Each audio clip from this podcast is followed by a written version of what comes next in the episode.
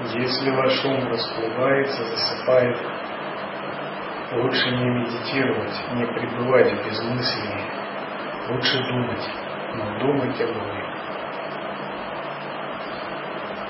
Думая, ваш ум будет делать духовную работу.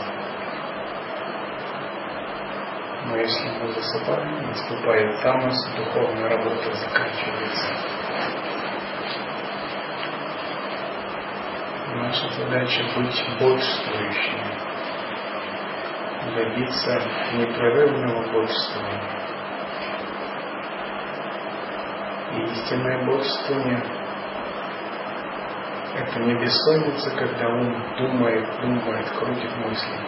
Это легкое состояние естественной осознанности, которое не прекращается ни днем, ни ночью. Тело спит, а дух пробужден.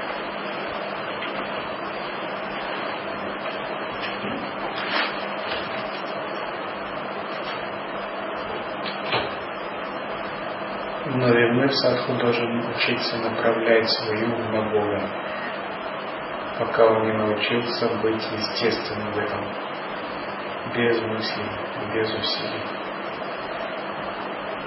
И это право душе не дано сразу по рождению, она должна его заработать, завоевать.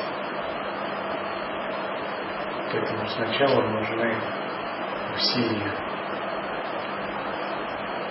Поэтому если вы чувствуете, что в медитации вы засыпаете, есть неясность, не тратьте зря время.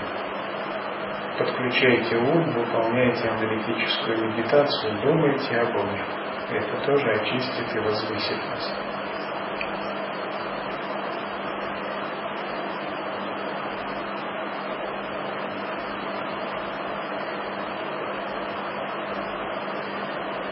Истина божественной реальности, счастье в Боге.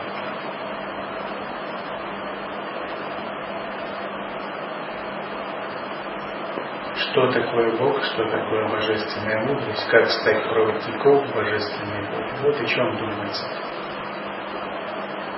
Как стать совершенным проводником божественной воли. И как никогда не терять с божественной мудростью, как никогда не прекращать быть проводником божественной воли.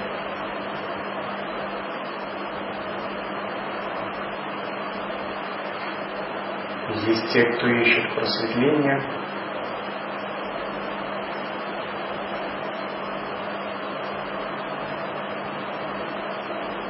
есть те, кто ищет Бога. Если вы ищете просветление само по себе, вы можете впасть в большую ошибку. Потому что вне Бога нет никакого просветления. Просветление приходит от Бога как результат предания, как нисхождение Его благословения. Просветление вне Бога – это как бы шутка эго, выдумка ума, которая крутит, крутит сама по себе. Есть некоторые люди, которые являются одержимыми просветлением делают разные методы, потому что они услышали про просветление. Но они не знают о самоотдаче, они не знают секрета, что просветление придет само, когда мы устраним полностью себя и на сто процентов предадимся божественной воле, когда ничто из эго не будет нас отвлекать, не будет привязывать.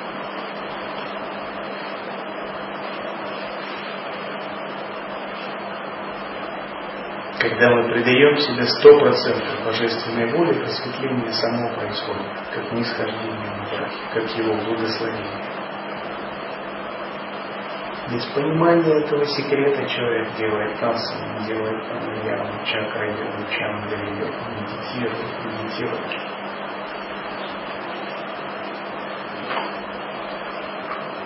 Но у него нет предания, нет самоотдачи. Он все время формирует ложный центр «я» и пытается насладиться своей тапасией, своей аскезой, своими ретритами. В лучшем случае он обретет некоторые ситхи, некоторую силу ума, некоторую ясность. Но Бог Божественный также будет далеко от него.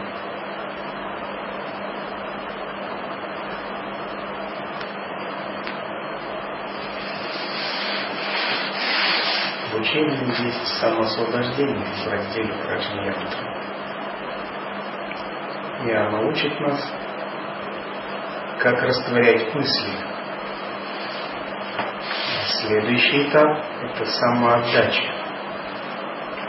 После протимокши самоосвобождение идет пропатти йога, атманиведана, самоотдача. Самоотдача означает стать полным бамбуком, сухим листом, несомым ветром, пучком соломы, брошенным на голове. То есть стать безупречным проводником божественной воли. Научиться 24 часа в сутки проводить божественную волю. Не волю эго, ума, а божественную волю. То есть слушать постоянно божественную. Пропати йога. Йога отбрасывания себя, йога самоотдачи.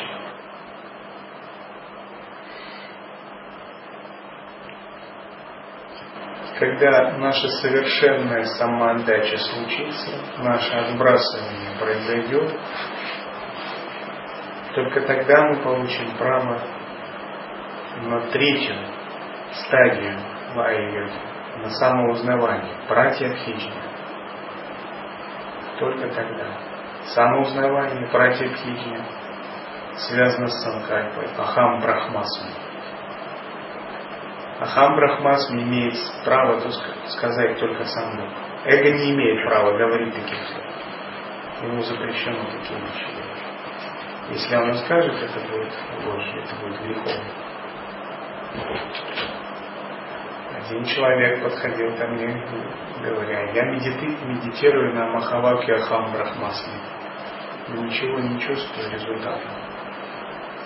Я ему говорю, давай разберемся.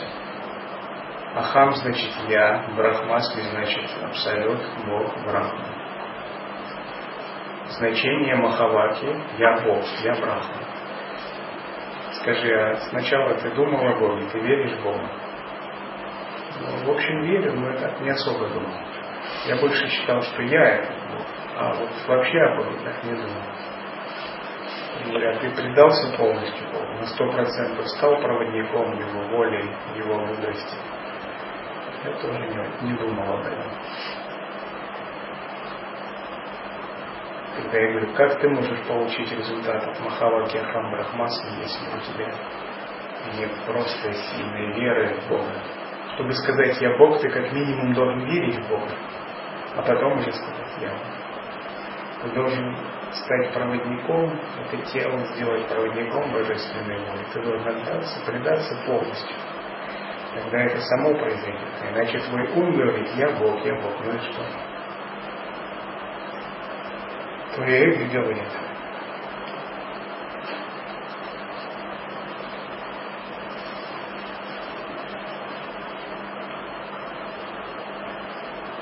Поэтому, согласно учению, сначала идет полная самоотдача, а потом идет самоузнавание. Пропати предшествует пратипхиджи.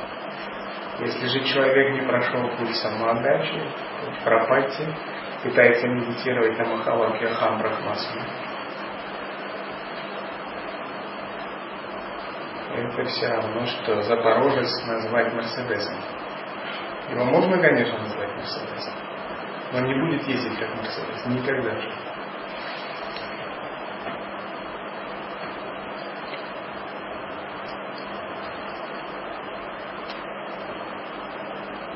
А когда есть совершенная самоотдача, самоузнавание происходит само, как результат благословения. Когда эго уходит, остается только Брахман, только Бог, а Бог знает, что Он и есть Бог. То есть ему не надо даже говорить об этом, не надо думать об этом.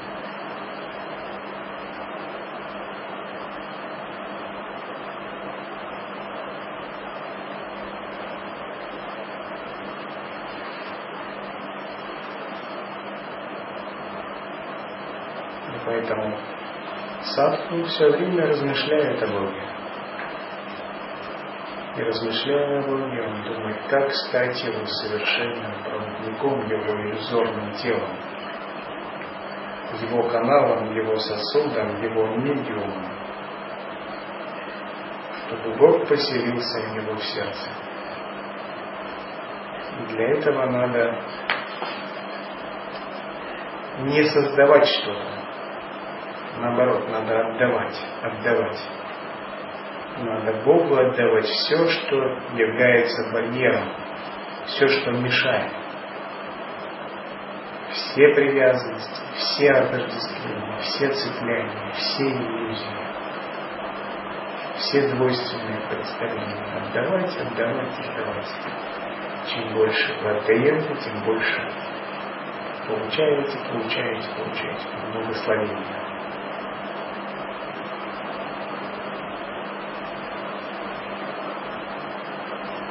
Надо признать божественную мудрость, божественную волю, божественную славу, божественную силу. Надо признать их.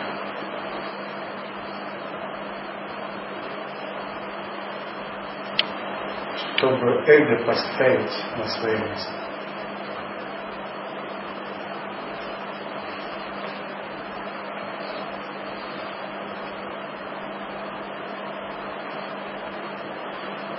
Надо зародить страх Божий.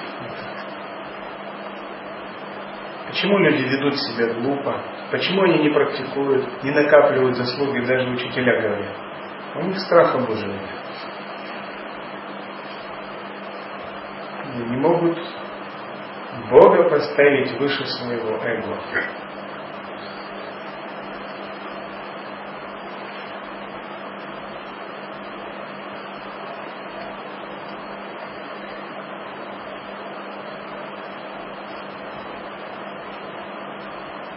эго есть свобода воли, и эго злоупотребляет ее постоянно.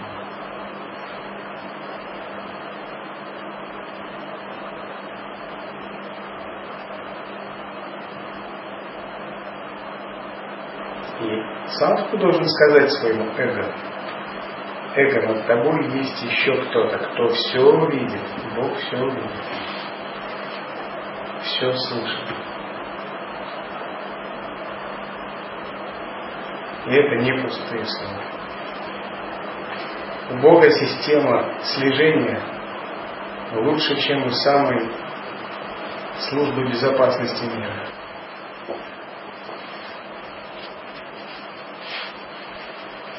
Вот такое живое чувство присутствия Бога 24 часа в сутки, когда вы знаете, Бог видит все мои слова, все мои мысли, все мои желания.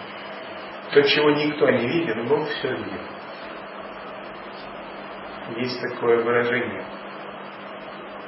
Бог наблюдает за тобой. Живишь так, чтобы ему было интересно. Если у вас будет такое осознавание, вы будете внимательны, будете бдительны.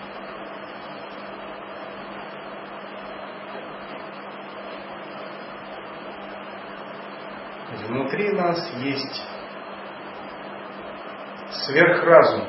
И этому сверхразуму ничего не стоит видеть наше прошлое, наше будущее. Помнить каждую нашу мысль и каждое слово сказанное не только в этой жизни, а во всех жизнях.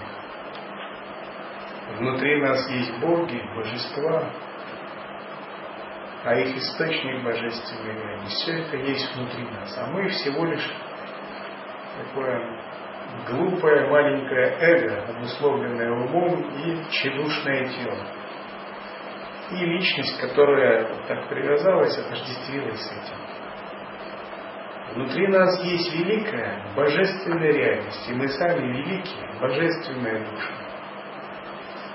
Но часть нашего сознания отождествилась с малым, с иллюзорным.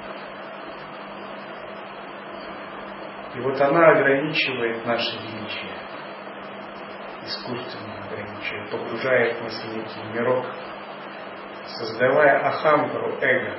Это просто функция, инструмент, но из нее как бы возникает иллюзия нашей личности, и она становится барьером между нами и Богом.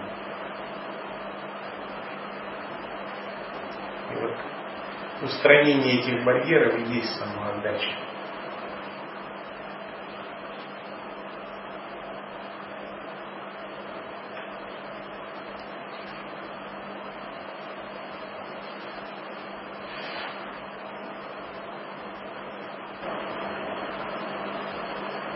И сначала мы учимся созерцанию, самоосвобождению, это первое стадия, протимокша. Потом надо идти дальше, надо самоосвобождать эго. Вот пропати йога, атманеведана. Йога отбрасывания себя, значит, предать себе божественному источнику, стать проводником божественной воли.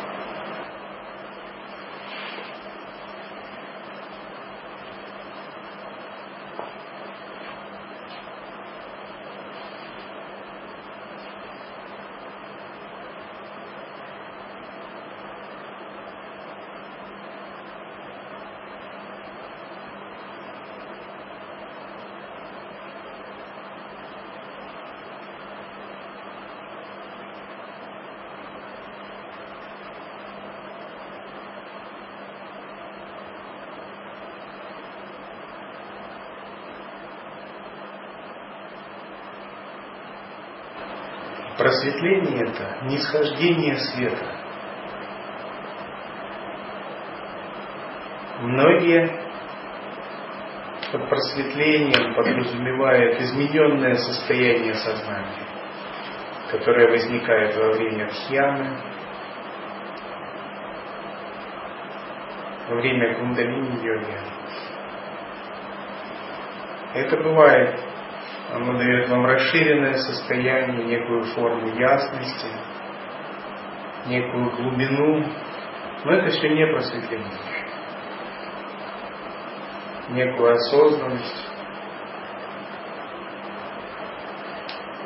Это тонкие формы сатвичного ума.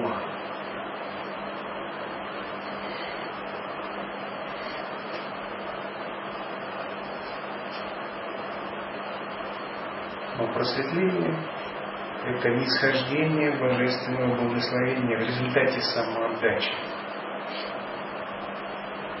То есть свет не сходит в человека. И больше его не покидает. Человек становится пустым каналом божественным, как полый бамбук. То есть никакого такого личного просветления самого по себе не бывает, что вот я чуть-чуть медитировал, медитировал, так достиг сам себя просветления. Мимо Бога. Потому что просветление, оно как раз и исходит из Бога. Поэтому просветленный ни о чем не думает, кроме Бога, ни о чем не говорит, кроме Бога, никаких целей жизни, кроме Бога, не имеет. Он воссоединяется с источником, который общий для всех живых существ, как бы его ни называли. Рама, Кришна, Аллах, Будда, Иисус, Шива, Бхагаван Дататрия.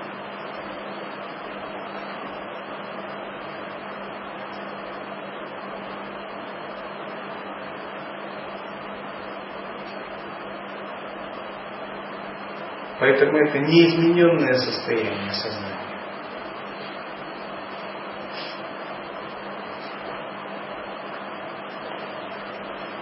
Это полное исчезновение эго.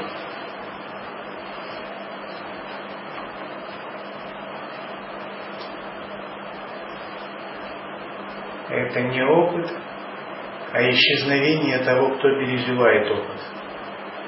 А когда исчезает тот, кто переживает опыт, что появляется? Появляется Бог. Только Бог, один, без другого.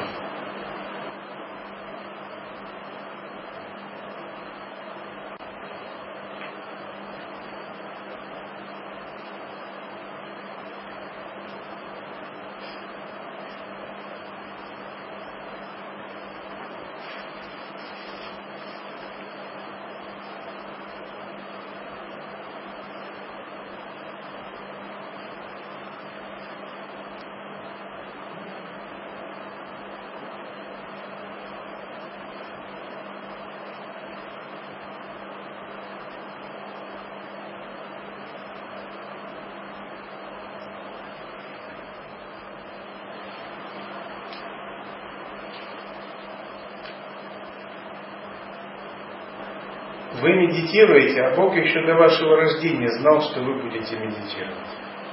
Вы его ищете, а он еще до вашего рождения давно ждал вас и знал, что вы будете им служить. Вы сомневаетесь, а Бог вас не сомневается.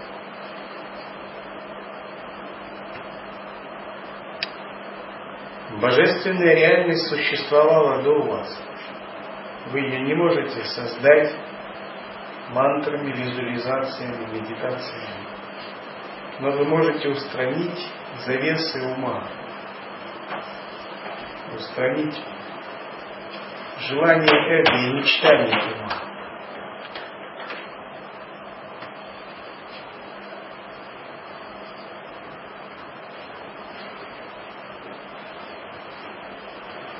В этом состоит тапаса, антартапаси. Подчинить свою жизнь Богу и быть счастливым.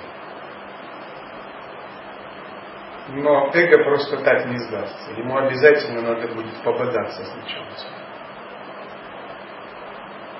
Он скажет, а с чего это я должно подчинять свою жизнь Богу? Я тоже имею право на существование. У меня тоже есть желание, амбиции и планы. Оно скажет, да иди этот Бог, это что-то неуловимое. И это длительное время еще будет пытаться бунтовать, бодаться с вами, пытаться играть с вами свои игры. Пытаться объяснять, что еще и это счастье надо испытать, и это. Говорить, что у вас еще много непрожитых самскар.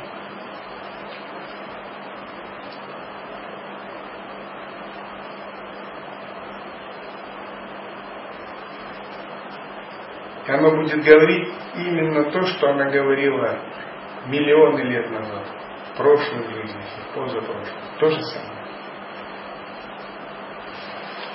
Но если вы бдительны, если вы осознанны, вы больше не клюнете на его сладкие вещи и скажете, отойди от меня, мне нужен только Бог. Я уже знаю, что такое твое счастье. Это уже неизвестно все. Я уже знаю, что такое твои сладкие ковришки. Это яд в красивой упаковке. Ты не обманешь.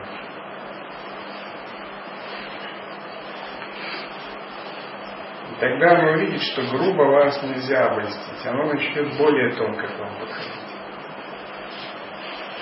Рисовать вам разные картины, ситхи предлагать разные мудрость более тонкая, ясности разные, интеллектуальная ясность, власть, почет,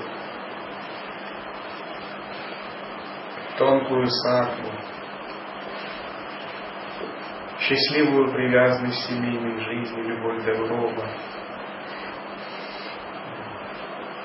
тонко вас соблазнять, небесными мирами, в которых нет реализации, но есть красота, роскошь.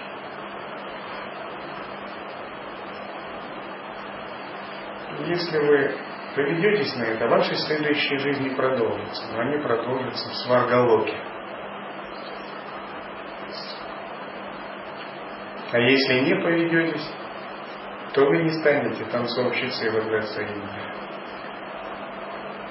но вы станете святыми садху, познавшими Бога.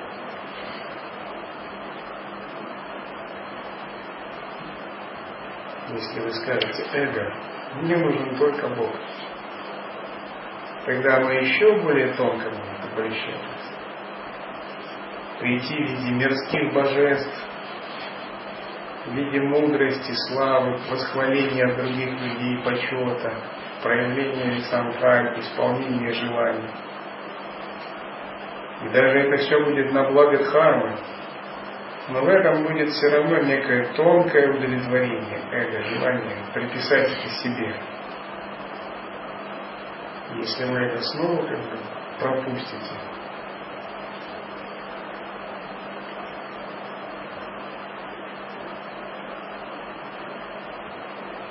снова будет новое рождение. Но если вы откажетесь, скажете, это не я делаю, это через меня Бог все делает. Мне нужен только.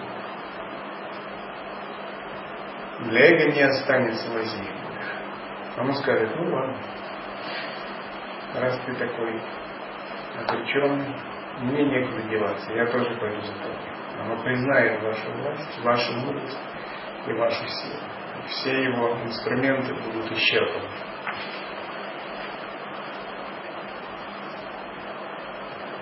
Он скажет, тогда мне тоже нечего делать. Я буду тоже предаваться Богу и растворяться в нем. Только тогда по-настоящему вы будете благословлены и станете божественным инструментом. Стать божественным инструментом, стать каналом божественным, это и есть просветлить.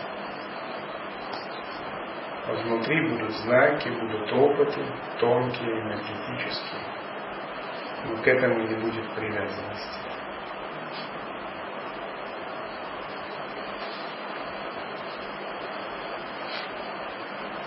Тогда ничто не будет мешать вашему самадхи, ничто не будет мешать вашей медитации. Вы не будете засыпать в медитации. Потому что в таком состоянии ума невозможно уснуть. Постоянно в благословении. Ничто не будет вас отвлекать, вводить в иллюзию. Потому что вы отвлекаетесь только потому, что у вас есть тенденция отвлекаться у вас есть резонанс мышления.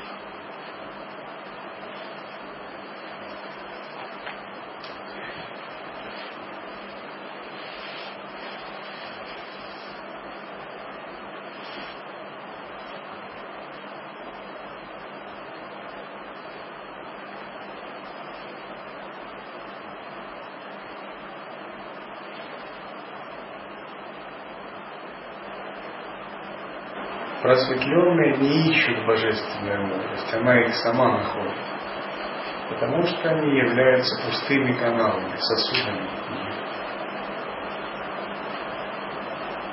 Поскольку они устранили свое эго, устранили свою волю, устранили свои желания, свои предпочтения, стали непрерывными созерцателями божественного, служителями божественного. Тогда божественная мудрость сама непрерывно изливается на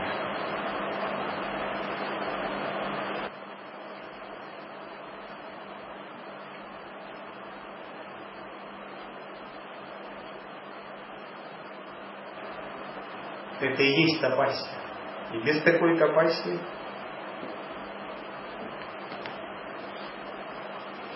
невозможно призвать такое благословение. Парвати хотела выйти замуж за Шиву. Боги ей помогали. И Индра к этому был причастен. И Нарада переговоры вел с ее отцом. Призвали самого Каму, чтобы он метал стрелы в Шиву вызывая в нем влюбленность. Подстроили все так, что Парвати подошла, служила Шиве с ее подругами. Но пока Парвати не выполнила тапас, Шива встал, каму испепелил своим третьим глазом и пошел. А Парвати, кусая губы вне себя от горя, пошла куда попала и страдания. Потому что не был выполнен тапас. И только когда Парвати начала выполнять тапасию, ушла от родителей и сказала, зачем мне это тело, если у меня нет шилы? Я буду выполнять тапас. И сто лет питалась листьями бильва, сто лет воздухом, сто лет водой, сто лет воздухом, потом вообще ничем не питалась, стоя на кончиках пальцев. Тапасти. Только тогда Шива сам к ней пришел. Принял облик Брахмана.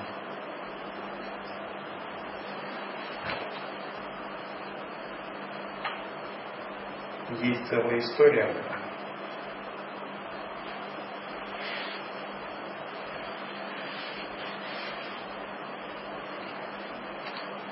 Известно, что Первая супруга Шивы была Сатья, она сожгла себя. Потому что Дакша оскорбил ее супруга, посчитав ее недостойным жертвоприношения. Было предсказано, что затем она родится как дочь царя Гор и станет супругой Шивы в облике Парвати Ума. И она действительно переродилась в семье царя Гор. И он резвился, развлекался с ней. И богиня удачи и великолепия Лакшми проявление супруги царя Гор тоже вместе с женами богов Гандхаров, Кинаров, женами гор, других подвижников воспитывали и играли с ним. И однажды Индра призвал народу и сказал, что пришло время устроить брак Шивы и Парвати. По замыслу Брахмы от них должен родиться Сканда, чтобы уничтожить демона Тары.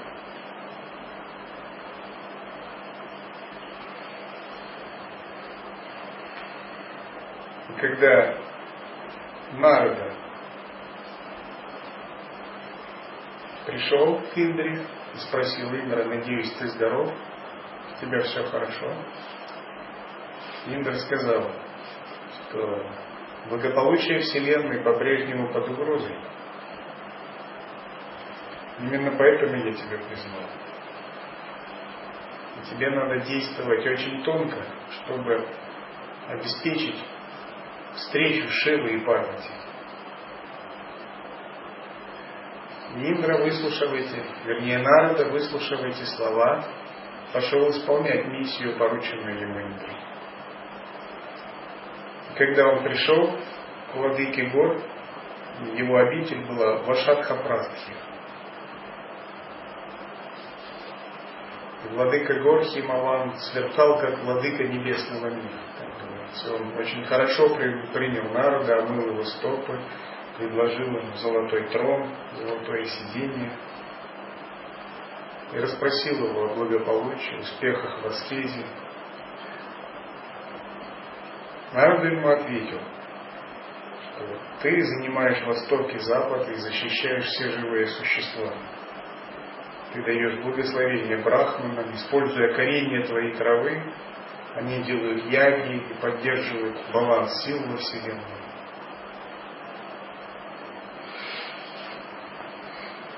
И он восхвалил владыку гор. И когда пришла супруга владыки гор, и она спрятала свое лицо и фигуру, очень скромно поприветствовала народу, как садху, саньяси. И он, удовлетворенный таким приемом супруги владыки гор, высказал ей свои благословения. А потом привели Парвати. Парвати была очень застенчива, и она на него смотрела из-за ладошки, прячась за отца пряталась за ним и смотрела. Когда Нарада, желая с ней познакомиться, сказал, у меня есть для тебя благословение, у меня есть игрушка для тебя, иди ко мне. И отец сказал, иди, он тебя благословит, ты получишь хорошего мужа. Но она стеснялась и закрывала лицо. Боялась полететь надо.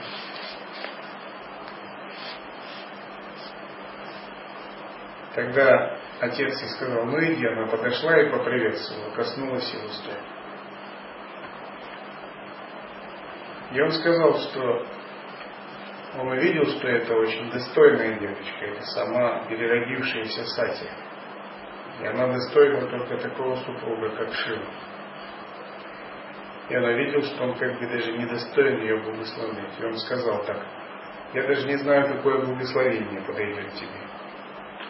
Когда он так сказал, то царица гор, мать Парвати, испугалась и подумала, что девочка несчастливой судьбой, что даже Нарада не хочет ее благословить. Тогда она сказала, ну ты же знаешь все прошлое и будущее, я хочу знать, кто будет ее мужем. Нарада знал, что ее мужем будет Шива. И он снова сказал, ты знаешь, ее муж еще не родился, он нерожденный. У него дурной характер, он обнажен, лишен богатства, необуздан и окружен всегда жестокими личностями, разными духами. И слушав это, ее отец Химачала остолбенел просто. И он начал рыдать. Он подумал, он начал как бы жаловаться на судьбу, говоря, что закон кармы чрезвычайно таинственный. Если даже те, кто должен предсказывать хорошую судьбу, благословлять, не дают таких благословений. Я начал жаловаться, чем же так провинилась моя дочь.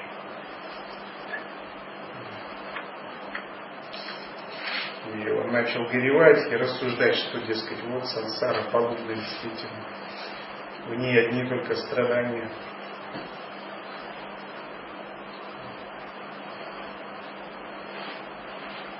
И он сказал так, почему же моя дочь не заслуживает благословения? Предсказание, сделанное тобой, вергает меня в ужасное горе. От чего ее муж не рожден, от чего у нее дурной характер, от чего он даритель всех и вся, это невозможно. И тогда Нарада улыбаясь сказал, царь, не огорчайся. Это наоборот, это основание для радости. И я объясню тебе, эта девочка, твоя дочь, это мать всей вселенной. Она подательница всех совершенств. А в прошлом она была супругой Бхавы по имени Сати. И что я могу дать ей? Какое благословение я могу дать? Что лампа может дать солнце? Ее супруг не рожден, поскольку Бхава, Шива, пребывает вечно. И он великий Господь, источник всего творения, прошлого, настоящего и будущего. Тот, кто не рожден. Шанкара, Верховный Ишвара, Вечный, Прибежище. Все существа созерцают его как свою цель. И он недостижим даже всеми ведами. Говорится, что вся Вселенная, начиная с Брахмы, для него подобные игрушки в руках ребенка. И хотя его деяния могут быть всякими, он источник всякого блага, поэтому его зовут Хара. Хотя он лишен богатства, он даритель богатств всем и вся, и благодетель всех. Он единственный, знающий себя. Владыка, изначальный, постоянный великий Господь. И именно Он станет мужем. Так почему же ты огорчаешься? когда отец Парвати выслушал, он был очень доволен. Он был очень доволен. Химачала чрезвычайно обрадовался. Сказал, я воистину удачлив, если это так. Еще он сказал тогда, Нарада, скажи мне, почему вот такая вещь есть? Правая рука моей дочери постоянно обращена вверх. От чего это? И Нарада объяснил, ее рука занимает такое положение, потому что она дает всем свободу от страха. То есть это Абхаймута. Она супруга Шивы, поэтому она будущая мать всех миров и прибежище всех существ. Поэтому ты должен должным образом с ней обходиться. И лучше всего если мы обустроим брак Шивы и Парвати. Сказав это Хималай, он покинул его и рассказал им, что теперь моя большая часть долга выполнена, осталось призвать Каму для выполнения оставших части замысла.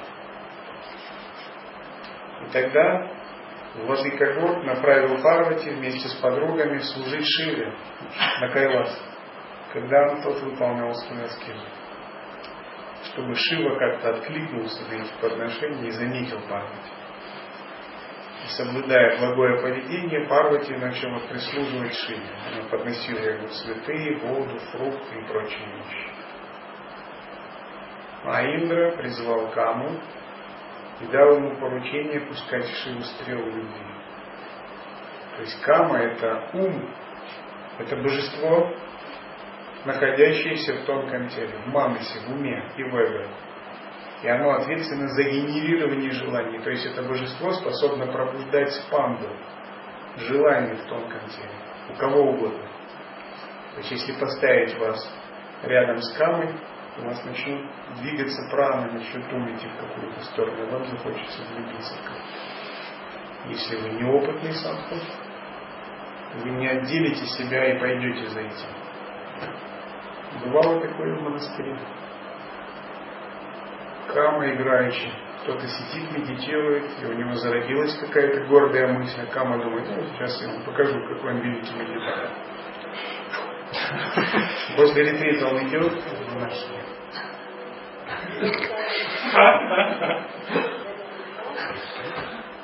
А потом идут раскаяние, Даршину гуру, разборки в монастырском совете. Потому что Даршан Камы кто-то получил и не справился с ним. Вот вся его гордость была усмирена. А Кама это большой любитель, усмирять гордость. Не обязательно влюбленность, он может пробудить и другое желание. Но это принцип желания вообще в уме. Принцип захваченности желания.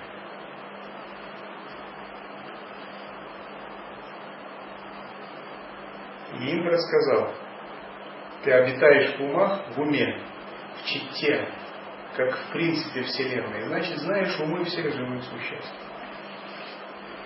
Поэтому я тебе расскажу мой замысел. Шива разлучен Сати, и в этой жизни их надо соединить. Соедини его с богиней, с богиней, рожденной в Гималае. Когда они соединятся, они выполнят все, что ты пожелаешь, и ты получишь все мои благословения. И Кама сначала удивился, он сказал, этого не может быть. Шива находит удовольствие в аскезе. Как я ему могу поразить?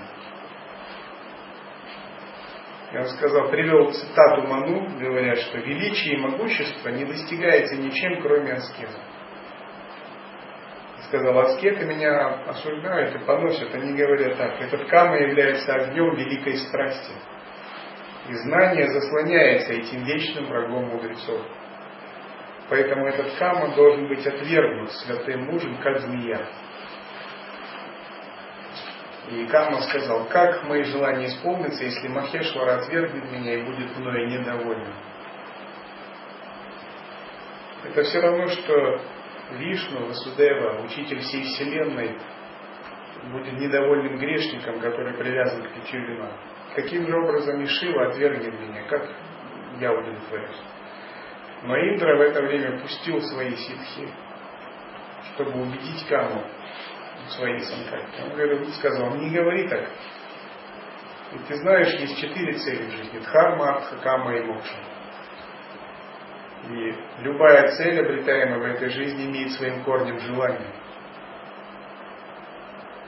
И поэтому утверждение вет, которое гласит, что твоя форма трояка, тамасика, раджасика, сатвика, оно правильно. Я вам сказал, что есть желание закабаляющее, это форма тамаса. А есть желание ради удовольствия. Это твоя же форма раджаса. А есть желание естественное по природе. Это твоя сатвическая форма. И скажи, кто не испытывал этих трех желаний, сказал Ками. Ведь на них держится весь мир и вся Вселенная. А ты великое существо. И он как бы на его гордость начал упирать. Ты тоже достоин почитания. Поэтому поддержи наш замысел. И этот замысел велик, поэтому он даст великий результат. Думая так, сделай эту задачу, исполни эту задачу ради воли богов. Это сама Санкальпа Брахма, это же не просто так. И Кама, убежденный этим, сказал, хорошо, будет так. И отправился в Гималай, его сопровождал его супруга Рати. И там он увидел священную рощу возле обители Шива, много деревьев и животных. И он увидел стражника Шивы по имени Верака и десять тысяч его ганов, сопровождающих духов. И он увидел трехглазого Шиву в форме Махишаны, который смотрел на кончик носа, выполнял Шамхави Мудры. Шамхави Мудра это мудра Шива, Шамхави это другое имя Шивы. То есть он выполнял свою любимую мудру, ту, которую мы изучаем. Он восседал на алтаре, под деревом Девадару. Его тело было неподвижным, сильным и прямым. Он сделал, сдерживал органы своих чувств и через атман соединялся с парабрахманом. И он как бы был источником всякой аскезы во Вселенной. И глядя на него, сидя в этой асане, Кама попытался, другое имя, Мадан, Бог проникнуть в его ум. И когда жужжали пчелы, под прикрытием жужжащих пчел, чтобы незаметно было, он пытался проникнуть его. И в это время глаза Шива открылись, и он почувствовал необычное состояние, что у него возникла любовь к дочери Владыки Гор, несвойственная его уму. И в это время как раз Парвати заходит, как будто невзначай. Она специально пропущена божествами. И была представлена Шиве. И Шива увидел, что он полюбил сразу эту девушку. Но он легко подавил это чувство и оглянулся и увидел Каму с луком полным стрел. И тогда ему все стало понятно. Что Бог любви осмелился возбуждать в нем желание, что это некая комбинация, хитро рассчитанная богами. И тогда Шива ушел с этого места и начал скитаться по горам, обителям, озерам, но везде он видел Каму. Он его не сразу испепелил. Обойдя все три мира, он вернулся назад и увидел, что он все равно стоит сзади. И тогда Шива просто издал глубокий выдох. Просто вздохнул сильно. И после этого Пламя, вырвавшееся из третьего глаза Шивы, испепелило Каму, а небожители заплакали. И огонь, вырвавшийся из глаз, начал разгораться, и он начал разгораться и стремиться сжечь даже всю Вселенную. Но потом боги успокоили Шиву, и тогда он разделил этот огонь и внедрил его в некоторых существ, луну, цветы, пчелы, разные места для игр. В общем, такие места, которые возбуждают желание, они получили часть этого огня, изменили кармическое видение во Вселенной. То есть эта бхава осталась.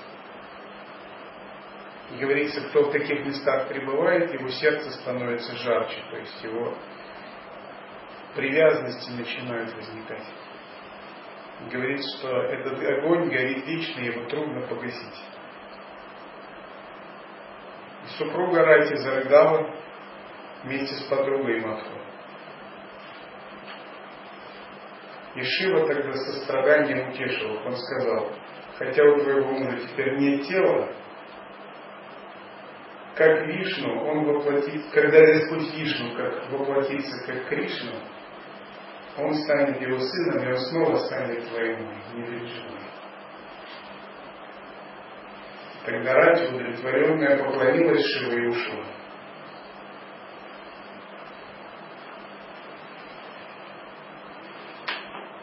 И когда Кама был сожжен, Шива покинул Парвати. А Парвати просто тихо стояла застенчиво в стороне. Она знала, что предназначение ее стать супругой Шивы. Она выполнила все, что ей говорили родители. Но Шиву покинули. В сопровождении духов Гана он отправился на Кайлас. Тогда богиня, то есть Парвати, расстроилась и подла, спотыкаясь на каждом шагу, проклиная свою жизнь, она бродила то тут, то там.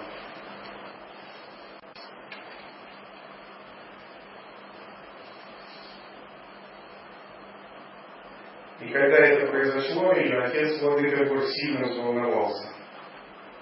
И он нашел Парвати, взял ее за руку, начал убеждать, чтобы она вернулась в родительский дом.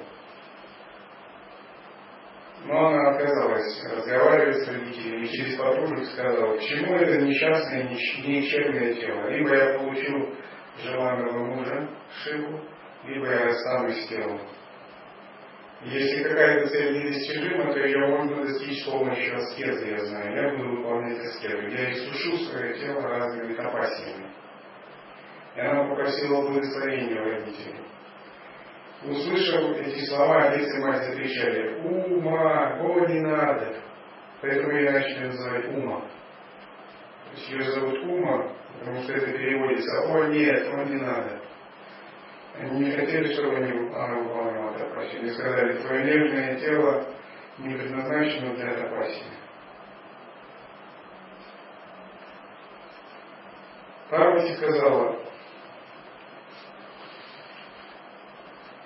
что все, что приходит человеку, это не только судьба, он может повлиять на судьбу тапаса. Поэтому я буду делать тапасом. И человек обретает плод частично судьбой, частично своим усилием, а частично естественным путем.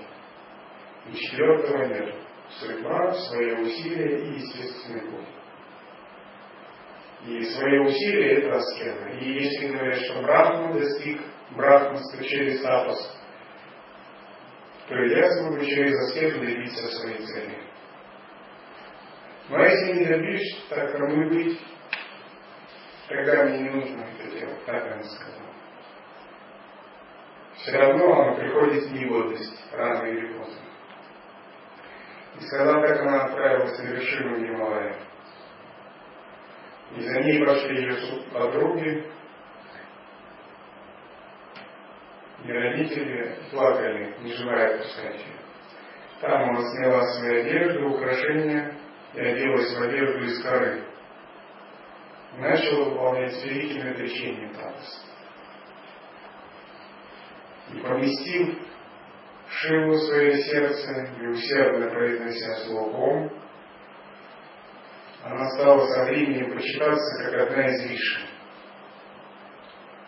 Делала трижды в день омовение и раз в сто лет ела один листочек, лист бильвы. А затем следующие сотни лет пила только воду. Еще сотни лет она жила только питаясь праной. И она стояла на кончиках своих стоп, а затем оставила вообще всякую пищу. И от ее аскезы люди, боги стали испытывать жар. То есть огонь начал разгораться. И вся Вселенная это почувствовала. И тогда Шива заметил это, принял облик Брахмана, Брахмачари, и пришел в ее обитель. На нем были украшения из коры, он носил шкуру из лани и носил посох, обладающий магическими силами. Поскольку у него было присутствие и приличествующее поведение, то подружки выразили ему почтение и поклонились, видя, что это садху. Он сказал, что он хочет подарить дочери год. Они сказали, она сейчас завершает аскету, подожди, она завершит аскету, ты можешь не проговорить. Скоро, через пять мукурт, ее обеты будут завершены. И они начали рассказывать о том, какому великому подвижничеству Парвати предается. Недолго, когда осталось до аскезы, он пошел на озеро, сказал, что, что ему надо погулять, очень погулять, пошел на озеро. Зашел в озеро неподалеку от Парвати, погрузился и начал кричать, о, я тону, я тону. Вытащите меня кто-нибудь отсюда. И тогда Виджая, главная среди подружек Парвати, побежала его спасать. И другие подружки. Но он ходил от них все дальше и как говорил, я тону, я тону. Они хотели его схватить, он начал кричать, я лучше умру, чем прикоснусь к женщине без духовной цели. Я говорю, вначале не касайтесь меня, я выполняю свои одежды. И это не ложь. И услышав все это, Парвати прибежал на Осетии. Посмотреть, что такое случилось. Он завершил как раз свои одежды и прибежал. И она подошла и подала ему левую руку. Но он сказал, о благородная женщина, Согласно ведической культуре не следует принимать ничего нечистого, ничего сделанного небрежно и того, что совершается с изъяном. А ты же подаришь мне левую руку, а левая рука нечиста. Я не ухвачусь за нее. Парвати ему возразила, мою правую руку, она предназначена только владыке богов, только Господу Шиве. Только Бхава может взять мою правую руку, даже если она сохнет до совершения скета. И это сказано, и правда, это мой обед. Тогда сказал, если ты такая гордая, от кого же мне ожидать спасения? Кто же меня спасет? Я утону сейчас. Мой обед тоже непоколебим, как и твой обед. И мы брахманы, мы достойны почитания даже Шивы. Что ж, ты дашь мне умереть? Чем раскрыл, если ты пренебрегнешь помощью страдающим брахманам, которые на грани смерти находятся? Если ты так непочтительно к брахманам уходи, но как они припирались некоторое время. Престижная Шива некоторое время Парвати подумала и дала ему все-таки правую руку, думая, что она важно спасти Брахмана. Она вытащила его. Вытащила, совершила омовение и затем оставила и села снова медитировать, йогасана. И этот Брамачарин, посмеиваясь, спросил, прекрасная женщина, что ты желаешь сделать, прими в эту йогасану? И Парвати сказал, огнем йоги я хочу сжечь это тело, а мой ум пусть будет запечатлен на шине. Когда я Брамачари сказал, Парвати, я скажу немного слов, которые давают мне по брахманскому статусу, давать наставление. А потом делай, что тебе нравится. Ты не должна пренебрегать моим желанием. Если ты принимаешь это как ведическую карму, ты меня послушай. Тогда она сказала, хорошо, я немножко подожду, а потом сожгу огнем йоги свое тело. Тогда он сказал, почему это твоя аскеза? Это кажется мне неподобающим. Зачем ты подвергаешь свое тело истязанию? Зачем ты хочешь остаться со своим телом и сжечь его? Это вызывает во мне боль. О, женщина, ты неразумна. Тот, кого ты так жаждешь, он обнажен, его происхождение и семья неизвестно, он носит трезубец, он владыка толп демонов, привидений, хутов. Его обитель места сожжения трупов, он разъезжает на быке и умощает тело пеплом. Зачем он тебе? Как бы Шива начал продевать и отговаривать самого себя. Он сказал, зачем он тебе? Он покрывает свое тело шкурой, слона, его тело обнажено и обносит змеи. Его волосы спутанные, косматые, и он лишен сатва гуны. Как он может для тебя подходить? Качество жениха – это благородное поведение, благородное рождение, но ни одного из них в нем. Поэтому не подходит тебе. И в прошлом одна уже имела несчастье прикоснуться к нему, он имел в виду Сати. И она вот так плохо закончила, ты хочешь стать второй, твой выбор ранит меня. Он сказал, как ты сможешь вынести все эти его качества? Все люди будут смеяться над тобой, все отвернутся на тебя. Поэтому отведи свой ум от этого противника каждого живого существа. Держись, воздержись от расположения обезьяны глаза уши. Так это первоначально говорил. И выслушал его, который был сам Ишвар и говорил против Ишвары. Богиня разгневалась и сказала ему, заклинайся. Брахман, не говори так, не говори против Шанкара. В слепую тьму вступает человек, наносящий оскорбление владыки богов.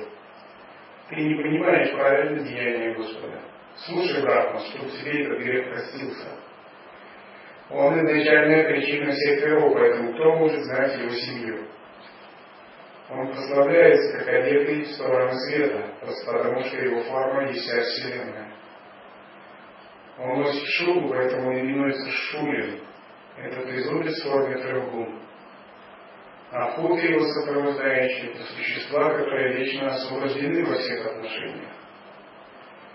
Ты говоришь, что он живет на кладбище, но кладбище – это весь мир, он пребывает там, поскольку он сострадатель, предавшийся ему. Хоть он ездит на быке, но это имя быка. Имя этого быка – Харма. И он ездит на нем, поэтому он именуется Вишну бык выше. А змеи являются пороками, из гнева. И он единственный во Вселенной, кто сдерживает их. Его спутанные клоки волос – это различные виды карма-йоги, ритуальных действий, обрядов и действий. А его три глаза – это три веды. И как могут люди, не обладающие тонким видением, говорить о природе Хары, не почитать его? И сказал так, она увидела, что руки Брахмана слегка задрожали. И она подумала, что он хочет снова непочтительно высказываться о Шиве. Сказала подружке, угоните его, не давайте высказываться о Шиве. Подружки сказали, ну что мы ему сделаем, мы просто заткнем уши и уйдем. Он остается, какой он есть. И когда сказал, как они поднялись, закрыли уши, собираясь уйти,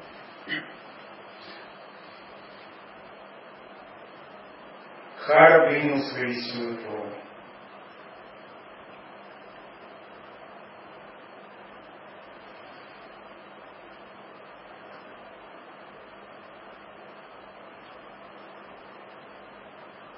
И увидев это, богиня очень разволновалась, и она поклонилась ему.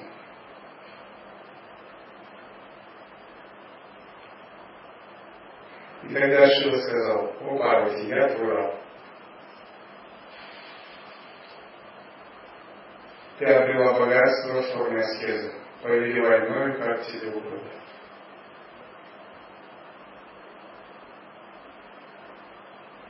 Парвати сказал, ты владыка моего ума, единственный владыка.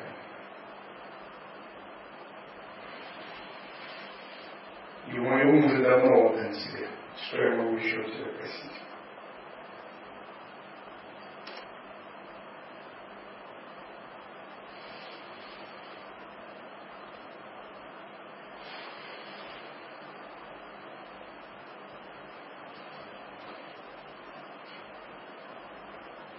Так произошло воссоединение Шивы и Парвати, потому что Парвати выполнила тапасию.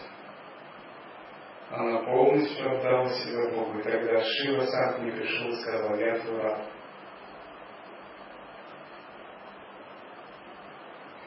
У меня не было ни одного желания, кроме быть Богом.